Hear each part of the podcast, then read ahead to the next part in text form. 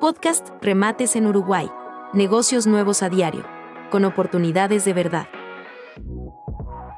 Escucha las oportunidades que tenemos para ti en este podcast número 190. Ahora, en una nueva liquidación concursal, una fábrica de confección, planchadoras, estampadoras, 50 máquinas de coser, Brother, Yuki, Nechi, transformadores, estanterías, lockers, mesas de corte y mucho más. Este lunes, desde las 14, en el Parque Tecnológico Industrial del Cerro. No olvides seguirnos y activar la campana para no perderte ninguna de estas, ni de las próximas oportunidades que tenemos en camino. Podcast Remates en Uruguay. Negocios nuevos a diario. Con oportunidades de verdad.